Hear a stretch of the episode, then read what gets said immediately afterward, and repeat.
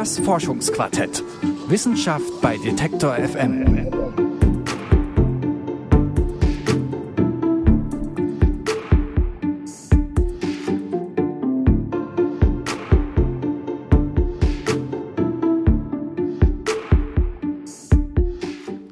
12.000 Menschen harren in Moria aus und auch an der libyschen Küste oder in Mexiko stecken tausende Geflüchtete unter tragischen Umständen fest. Die Migrationspolitik scheint nicht nur hierzulande von Blockaden, Schweigen und Untätigkeit geprägt zu sein. Und nun gibt es auch noch eine neue Studie vom Institute for Economics and Peace, die verdeutlicht, wir brauchen eine langfristige Migrationspolitik. Die Studie warnt davor, dass der Lebensraum von einer Milliarden Menschen im Jahr 2050 bedroht sein wird. Gründe dafür sind ökologische und politische Bedrohungen. Laut Prognosen wird die Folge sein, dass über hunderte Millionen Menschen ihre Heimatländer verlassen müssen, um Zuflucht in sicheren Regionen zu suchen über die Studie, die Zusammenarbeit von Politik und Forschung und wie sich die Migrationspolitik ändern muss. Darum geht es in dieser Folge vom Forschungsquartett.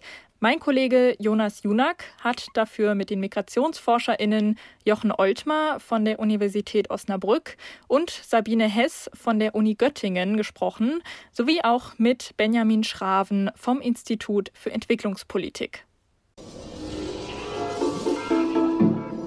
Wasserknappheit, Naturkatastrophen und Krieg. Das Institute for Economics and Peace, kurz IEP, hat eine Studie herausgebracht mit einem niederschmetternden Ergebnis. Der Lebensraum von rund einer Milliarde Menschen soll bis zum Jahr 2050 bedroht sein. Über diese Studie und den Zusammenhang von Ressourcenknappheit und Migration habe ich mit Professor Dr. Jochen Oltmar gesprochen. Der ist Migrationsforscher an der Universität Osnabrück. Ähm, das Institute for Economics and Peace hat ja diese Studie herausgebracht. Vielleicht zu Beginn, da wimmelt's, wenn ich mir das Ganze angucke und das ganze Thema angucke, ganz schön von Wörtern und Begriffen, die ähm, in mir tatsächlich äh, Fragezeichen hinterlassen. Also Displacement, Klimaflucht, Binnenmigration, das sind alles so Schlagwörter, die am Ende, glaube ich, komplexer sind als das, was ich vermute. Ähm, am Ende steht trotzdem in dieser Studie diese Zahl, eine Milliarde Menschen. So viele können bis 2050 ihren Lebensraum verlieren. Aber was bedeutet das eigentlich konkret? Was sagt mir diese Studie konkret, wenn ich darüber sprechen will, was das für migrationspolitische Maßnahmen bedeutet? Ja, also in der Tat, es gibt viele Schlagworte in dieser Studie äh, und es wird wenig darüber gesprochen, welche Aspekte zu berücksichtigen sind, wenn man so eine Verbindung zwischen auf der einen Seite äh, Umweltveränderungen, Klimaveränderungen und auf der anderen Seite Migration in den Blick nehmen will. Das heißt also, ich glaube, es wäre nötig, sich nochmal explizit mit der Frage auseinanderzusetzen, welche Annahmen eigentlich im Hintergrund dieser Studie stehen, was dieses Verhältnis Migration und Klimawandel ähm, mit sich bringen könnte. Ähm, hier sind, scheinen mir zumindest relativ simple Annahmen auf den Weg gebracht worden zu sein, nach dem Motto, äh, Klimawandel bedeutet Verlust von bearbeitbaren Boden, bedeutet Verlust von ähm, Ressourcen, äh, also gleich mehr Menschen, die sich bewegen, bewegen müssen. Das ist in der Tat zu schlicht. Mehr Klimawandel, äh, gleich mehr Migration, sagen Sie, ist also falsch, ist verkürzt. Wieso ist das konkret verkürzt? Weil ich meine, ähm, Boden, an dem man ähm, irgendwie Nahrungsmittel anbauen kann, etc., pp, Wasser zum Beispiel, ähm, werden ja tatsächlich knapper mit der Zeit in vielen Landstrichen. Ja, aber ich denke, wichtig wäre in diesem Zusammenhang erstmal sich über die Frage ähm, zu verständigen, was dann eigentlich gemeint ist mit so etwas wie Klima Wandel, Umweltveränderungen, Katastrophen, Klimakatastrophen. Ähm, wir sehen ja, dass Klimawandel, Umweltveränderungen sehr langfristige Projekte sind, die über ja nicht bloß Jahre, sondern Jahrzehnte, vielleicht sogar Jahrhunderte laufen. Ähm, und hier in diesem Zusammenhang die Bedeutung des Faktors Migration ausmachen zu wollen, ist ausgesprochen schwierig. Es gibt aber auch natürlich Veränderungen, die sehr plötzlich auftreten. Also wenn Sie so etwas wie beispielsweise den Begriff der Klimakatastrophe verwenden, dann gehen sie in der Regel davon aus, dass es ähm, plötzlich auftretende Veränderungen sind, zum Beispiel eine Überschwemmung, zum Beispiel ein Hurricane oder so etwas in der Art. Und hier scheinen die unmittelbaren Folgen solcher ähm, Katastrophen äh, sehr sichtbar zu sein. Aber selbst in solchen Zusammenhängen muss man immer fragen, welche Handlungsmöglichkeiten haben denn in einer solchen Situation, einer solchen Katastrophe Menschen ähm, und wie werden eigentlich solche Katastrophen oder wie wird insgesamt auch Klimawandel, wie werden Umweltveränderungen wahrgenommen? Und hier gilt es eben viele unterschiedliche Aspekte zu berücksichtigen. Ein wesentlicher Aspekt ist einfach schlichtweg, äh, verfügen Menschen, die von solchen Veränderungen, von solchen Katastrophen betroffen sind, über die Möglichkeiten, über die Ressourcen, sich zu bewegen. Und da werden Sie ganz schnell feststellen, wenn Sie Ergebnisse der Migrationsforschung zur Kenntnis nehmen, dass eben bezweifelt wird, dass tatsächlich bei sehr vielen Menschen die Möglichkeit besteht, aus einer solchen Situation der Katastrophe oder aus einer Situation verschärften Wandels herauszukommen, weil eben Klimaveränderung, weil eben Katastrophen, Klimakatastrophen, Umweltkatastrophen Ressourcen zerstören. Also weniger Möglichkeiten, weniger Mittel, weniger Geld zur Verfügung steht, um eben Bewegung zu realisieren.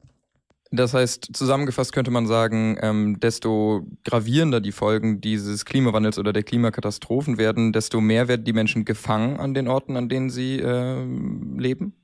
Ja, zumindest viele. Also der Begriff gefangen ist tatsächlich in diesem Kontext auch ein Forschungsbegriff, äh, der verwendet wird, um eben anzudeuten, dass in solchen Konstellationen Handlungsmöglichkeiten beschränkt werden. Und äh, wir sehen, dass wir sehr explizit sortieren müssen. Das heißt also, wir können uns Katastrophen, Klimakatastrophen anschauen und sehen, einige Menschen sind in so einer Situation in der Lage, tatsächlich relativ schnell sich zu entscheiden, die entsprechenden Ressourcen zu mobilisieren, um sich bewegen zu können. Andere wiederum sind in dieser Situation nicht in der Lage, Ressourcen zu mobilisieren. Sie haben weniger, Ressourcen sind zerstört worden, sie müssen bleiben, sie sind tatsächlich gefangen. Und das ist nicht nur eine Frage von Geld, sondern es ist auch eine Frage beispielsweise von, von Geschlecht. Das heißt, wir können Katastrophen ausmachen, wo wir sehen, dass Männer etwa bei Überschwemmungen ähm, ausweichen, ähm, über entsprechende Möglichkeiten verfügen auszuweichen, dass die Zahl der ähm, Frauen, die in solchen äh, Katastrophensituationen ertrinken, viel höher ist, dass der Anteil viel höher ist, weil sie stärker an den Ort gebunden sind vor dem Hintergrund von äh, patriarchalen Strukturen beispielsweise. Das sind auch Aspekte, die man mit berücksichtigen muss. Es ist absolut nicht so, dass jeder Mensch die Möglichkeit hat zu fliehen. Im Gegenteil, weniger Ressourcen führen sogar eher dazu, dass weniger Menschen die Flucht ergreifen können. Das Ergebnis sind sogenannte Trapped Populations, also Menschengruppen, die an Orten gefangen sind, obwohl sie dort eigentlich keine Lebensgrundlage mehr haben. Die, die es sich trotzdem leisten können zu fliehen, zieht es meist in die umliegenden Regionen. Die Binnenflucht macht immer noch zwei Drittel aller Fluchtbewegungen aus. Die europäische Migrationspolitik hat darauf kaum Antworten. Wie eine langfristige und funktionierende Migrationspolitik trotzdem aussehen müsste, habe ich die Migrationsforscherin Prof. Dr. Sabine Hess gefragt. Sie lehrt an der Universität Göttingen. Diese kurzfristige Politik wirkt so, als wären Migration äh, und Flucht irgendwann einfach vorbei. Wie würde denn Ihrer Meinung nach eine langfristige und nachhaltige Migrationspolitik aussehen müssen? Eine nachhaltige und langfristige Migrationspolitik ist eine andere Wirtschafts- und eine andere sozusagen Friedenspolitik. Zu glauben, man könnte Migration über Migrationspolitik steuern und, und beenden, ist absurd. Das ist genau eines der größten Fehlschlüsse und Kurzschlüsse ähm, ähm, Europas zu glauben, mit aufgerüsteten Grenzen könnte man Migrationsmanagement betreiben. Was ganz klar ist, ist, dass Migration, auch wenn sie schon immer stattgefunden hat, aber immer auch in Relation steht mit den ökonomischen Bedingungen, mit den sozialen, mit den rechtlichen Bedingungen von Ort, vor Ort. Das heißt, genau da ist anzusetzen. Aber mit einer Weltwirtschaftspolitik, wie wir sie betreiben, mit einer ähm, Politik, die regionale Konflikte seit Jahrzehnten ja am Köcheln hält, wie in Afghanistan, wie im Irak, wie Libyen, Syrien. Das sind alles Kriege und Konfliktherde, die der Westen mit verschuldet hat und wo der Westen nicht in der Lage ist, sozusagen eine Friedensperspektive anzubieten. Das heißt, genau diese Gründe und Ursache liegen hier. Der Herd liegt im, im Norden, im globalen Norden. Und darüber, das wäre, ähm, nur darüber lässt sich sozusagen Wanderungsmotive ähm, abschaffen. Und das heißt dann immer noch nicht, dass Leute nicht ähm, aus, aus Abenteuer, aus Bildungs, aus Liebe und aus tausend anderen Gründen weiter migrieren werden oder einfach, weil es auch in den regionalen Kulturen eine Regi Kultur der Mobilität gibt. Aber die, der große Druck, die, die großen prekären Flücht, äh, Fluchtbewegungen werden dann sozusagen in der Tat wäre der Nährboden entzogen. Das wäre das Ideal, ähm, was Sie zeichnen. Was ist denn Ihrer Meinung nach ähm, ein realistischer Verlauf, auch angesichts der ja gelinde gesagt ähm, ernüchternden Realität ähm, bezüglich ja, Migrationspolitik auf europäischer Ebene? Das ist nicht nur ein Ideal, sondern das müsste eigentlich Realpolitik sein, was ich äh, skizziert habe. Jeder, der glaubt, er hätte, äh, der sei vernunftbegabt und das versteht meine, äh, meine kleinen Kinder eigentlich schon, weiß, dass er sozusagen, um die Ursachen einzudämmen, an die Ursachen ran muss. Also insofern ist es keine idealistische Perspektive, sondern müsste eigentlich ab sofort Realpolitik sein. Was wir gerade in Europa sehen und in der EU ist eine absolut ähm, ich weiß schon gar nicht mehr, wie ich die, diese Politik nennen soll, eigentlich irrationale Politik, eine Politik, die sich eben nicht leiten lässt durch durch klare wissenschaftliche Expertise und Einsichten, sondern die sich leiten lässt von autoritären rechtsnationaler Stimmungsmache. Es ist eine Politik, die getrieben ist von den rechtsnationalen Strömungen. Ähm, und obwohl gerade ja so und so viele Bürgermeister und Länder zum Beispiel die Aufnahme der, der Geflüchteten auf Moria ähm, in Briefen, in Demonstrationen fordern, ist diese Politik immer noch nicht in der Lage, sozusagen sich an diese Hälfte der aufnahmebereiten europäischen äh, Bevölkerung zu, zu wenden. Also insofern ist es auch eine Politik, die den Graben innerhalb der europäischen Gesellschaften, die Polarisierung weiter, ähm, weiter betreibt und das sozusagen sich vor den Karren der, der rechtsautoritären Strömungen ähm, spannen lässt. Welche Rolle kann die Migrationsforschung denn in dem Ganzen spielen? Äh, gibt es die Möglichkeit, da, ja, gibt die Möglichkeit, da einzuwirken? Gibt es die Möglichkeit, da mit Konzepten äh, zu kommen, die, die das auflockern, diese Situation, die vielleicht irgendwo Hoffnung machen können?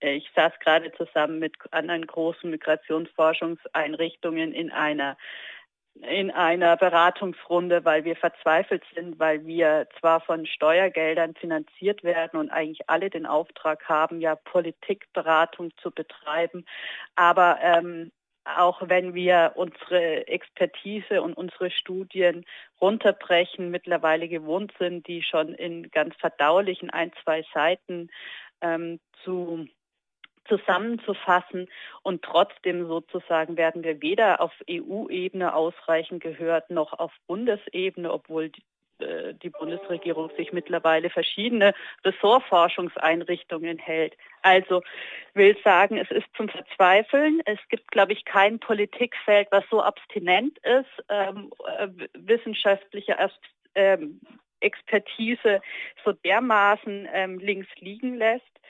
Ähm, von daher es wäre sicherlich ein erster Schritt, ähm, Kanäle zu schaffen und, und in eine ruhige Debatte einzutreten. Jedes andere große thematische, gesellschaftlich bewegende Feld hat ECAT-Kommission, hat Beratungsgremien.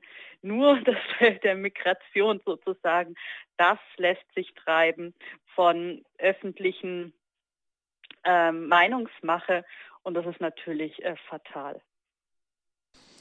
Heißt das, äh, ich gehe richtig ähm, mit meinem Verdacht, wenn ich jetzt auf dieses Interview blicke, dass wir ähm, beginnen mit einer Studie, die eine extrem hohe Zahl und ein extrem großes Risiko ähm, im Prinzip proklamiert. Aber auf der anderen Seite wird das Ergebnis solcher Studien, ähm, die schon mit vielleicht äh, sehr groß geschätzten Zahlen arbeiten, äh, völlig ignoriert? Solche Studien äh, mit so großen Zahlen, die operieren natürlich mit solchen großen Zahlen, weil sie hoffen, über dieses Zahlenspiel noch Aufmerksamkeit zu, äh, zu erheischen, weil sie hoffen, mit, den, ähm, mit der Skizzierung dramatischer Szenarien sozusagen ähm, vorzudringen und Gehör zu finden. Das ist, ein, äh, das ist ein gefährliches Spiel meiner Meinung nach, weil es sozusagen eigentlich auch genau das Spiel betreibt, ähm, von, von den ganzen rechtsnational warnenden Stimmen. Ich würde eher denken, wir müssen wieder zu einer anderen Debatte kommen, nicht die, die immer größere ähm, Zahlen und Warnungen in ähm, in den Raum stellt, sondern zu einer Debatte kommen, wie Sie es eben auch ge äh, gefragt haben, was ähm, sind eigentlich reale Migrationsmotive, wie findet reale Flucht und Migration statt? Und was heißt es, wie, wenn wir in der Tat dazu kommen wollen, die weltweite Migration die Zwangsmotive zu nehmen, sodass Leute wieder die Chance haben, vor Ort zu bleiben. Funkstille also zwischen Politik und Migrationsforschung. Das Bild, was Dr. Sabine Hess zeichnet, ist düster. Und das in einem Jahr, in dem Wissenschaft und Politik eigentlich so eng zusammengearbeitet haben wie selten in der Geschichte. Welche Steuerungsmöglichkeiten es trotzdem gäbe ob es Policies gibt, die dennoch Hoffnung machen und wie die Welt auf zukünftige Migrationsgeschehen vorbereitet ist, hat mir Dr. Benjamin Schraven erklärt. Er forscht zu Umweltgovernance am Deutschen Institut für Entwicklungspolitik in Bonn. Ist Steuerung und Management von Migration überhaupt irgendwie möglich? Das ist in der Tat möglich, aber gerade in diesem Kontext von Klima- und Umweltwandel kommt es darauf an, dass Migration hier gesteuert wird, äh, wo sie tatsächlich auch stattfindet. Das heißt im globalen Süden, also in Afrika, in Lateinamerika.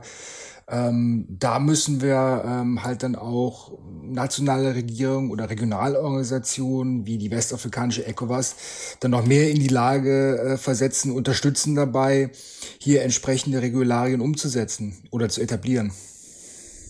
Jetzt habe ich den Eindruck, dass äh, Migrationspolitik bisher ähm, einem sehr kurzfristigen Ziel verpflichtet ist. Wenn ich darüber nachdenke, dass äh, schon die 13.000 Menschen in Moria ähm, ein ziemliches Problem offenbaren, kommt es mir nicht so vor, als wäre man da darauf vorbereitet, dass das Thema Migration in Zukunft nicht irgendwie vorbei ist, sondern sich eher ähm, vervielfacht, auf globaler Ebene auch.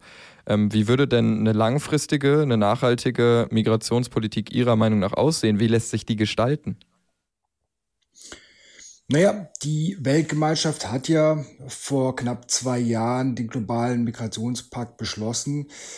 Und wenn man sich einfach daran orientiert, äh, was man dann dort sich als Ziel gesetzt hat, eine geregelte, eine sichere, eine geordnete Migration zu etablieren, ähm, dann bewegt man sich schon ein Stück weit darauf zu, ähm, einen zeitgemäßen oder einen adäquaten Umgang mit menschlicher Mobilität zu, zu, zu finden, zu etablieren. Das heißt im Prinzip einfach nur, ähm, man muss dem Leitbild äh, verpflichtet sein, die negativen Folgen von, von Migration zu unterbinden. Das heißt, äh, Fluchtbewegungen, soweit es möglich ist, das heißt, ähm, dass man die positiven Dinge von, von Migration fördert, äh, Geldüberweisungen, die enorm wichtig sind, gerade für die Länder des globalen Südens. Also ich spreche jetzt von, von diesen sogenannten Rücküberweisungen, Remittances, also das Geld, welches Migranten an ihre Familien schicken, ähm, dass man Migrantinnen und Migranten ähm, etwa ihren Rechten besser schützt, da wo es möglich ist, und dass man auch ähm, ja eine, eine moderne Einwanderungspolitik ähm, etabliert. Dabei gilt es gar nicht so sehr, Migration in den Himmel hoch zu loben, sondern äh, auch nicht zu verteufeln auf der anderen Seite. Im Endeffekt kommt es darauf an, ähm, dass man halt nüchtern Umgang mit dem Phänomen Migration wählt und sagt, eben, wir möchten diese positiven Aspekte fördern, negative Aspekte minimieren ähm, damit man einfach ja diesem diesem Phänomen Migration irgendwo auch gerecht wird. Das ist einfach etwas, das Menschen machen, was Menschen immer gemacht haben. Und ähm, der Auftrag der Politik ist es ganz einfach, ähm, gute Rahmenbedingungen dafür zu etablieren, ähm, damit es dann eben auch ähm, äh, zum Wohle aller im Prinzip dann auch gelingen kann.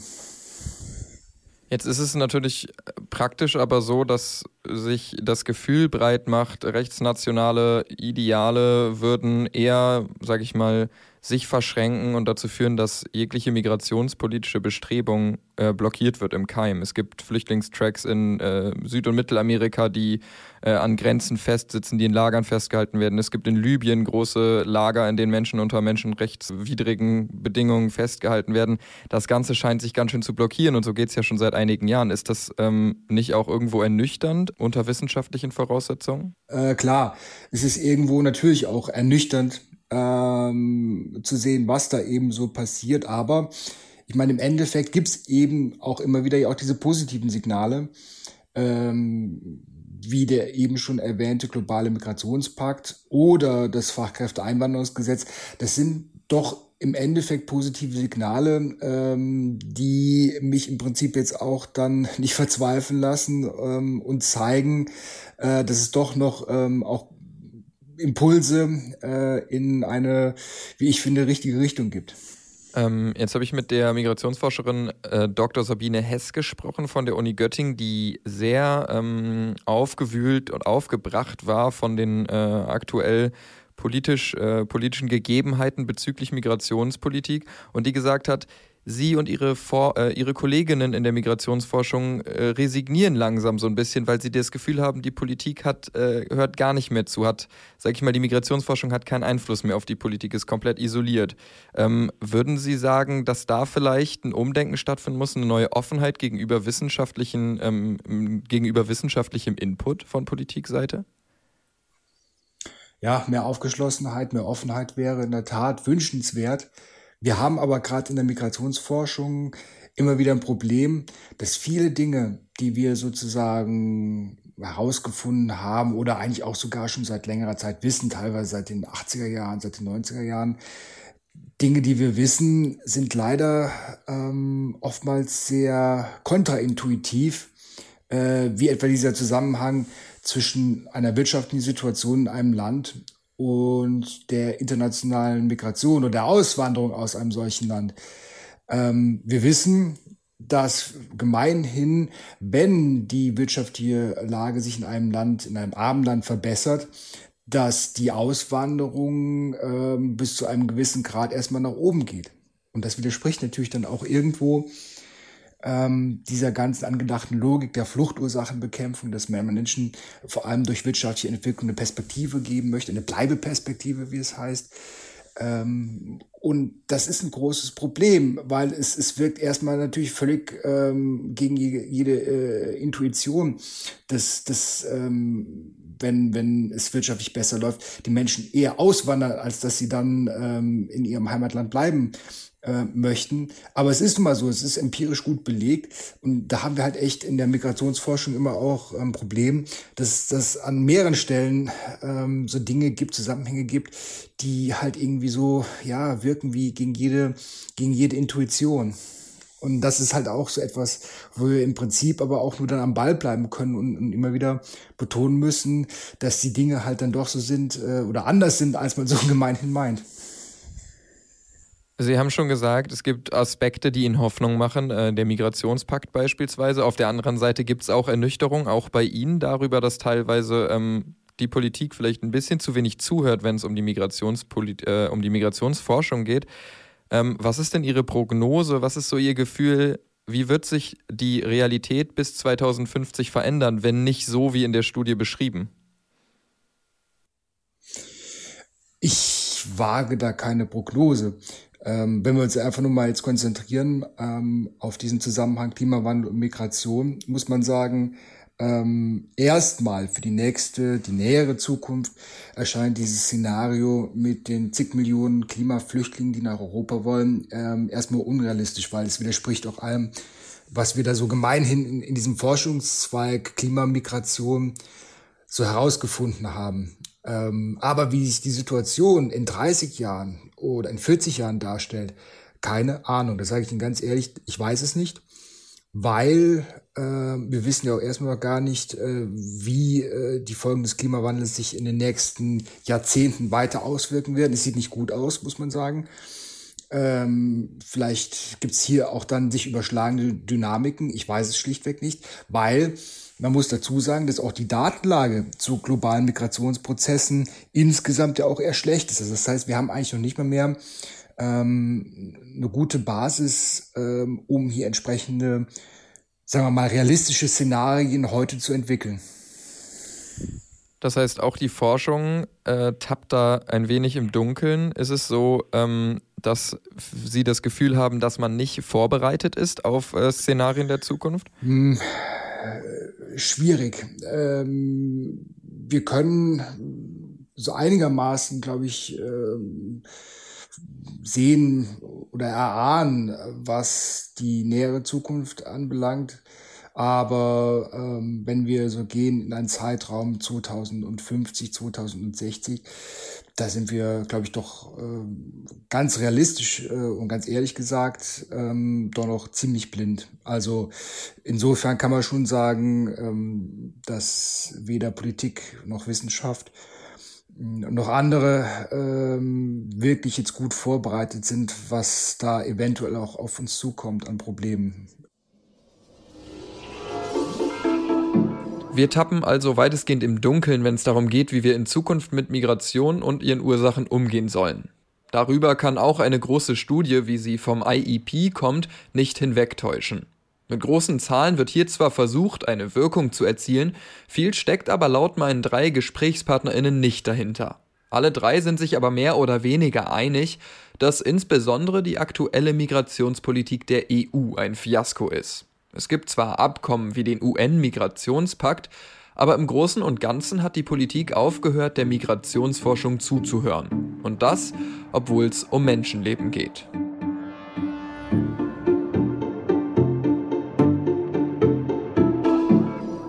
Flucht und Migration finden nicht nur heute statt, sondern immer. Die Studie vom Institute for Economics and Peace verdeutlicht das, auch wenn sie in der Kritik steht. Die Migrationspolitik muss langfristiger werden und mehr darauf hören, was die Forschung sagt. Mein Kollege Jonas Junak hat in dieser Folge vom Forschungsquartett mit den Migrationsforscherinnen Jochen Oltmar und Sabine Hess sowie mit Benjamin Schraven vom Institut für Entwicklungspolitik gesprochen. Wenn euch der Podcast gefällt, dann abonniert uns doch gerne auf eurer Lieblingspodcast-Plattform. Und wenn ihr Feedback habt, dann könnt ihr mir eine E-Mail schreiben an forschungsquartett.detektor.fm. In der nächsten Folge vom Forschungsquartett besprechen wir drei Forschungen rund um das große Thema Wert. Zum Beispiel schauen wir uns die Vermögensungleichheit in Deutschland mal ein bisschen genauer an. 35 Prozent des Gesamtvermögens gehört nämlich nur einem Prozent der Bevölkerung. Und trotzdem gibt es keinen großen Anstieg der Nachfrage nach mehr Umverteilung in der Bevölkerung. Woran das liegt, das besprechen wir dann in der nächsten Folge. Ich hoffe, ihr seid wieder mit dabei. Ich bin Leora Koch. Bis nächste Woche. Tschüss.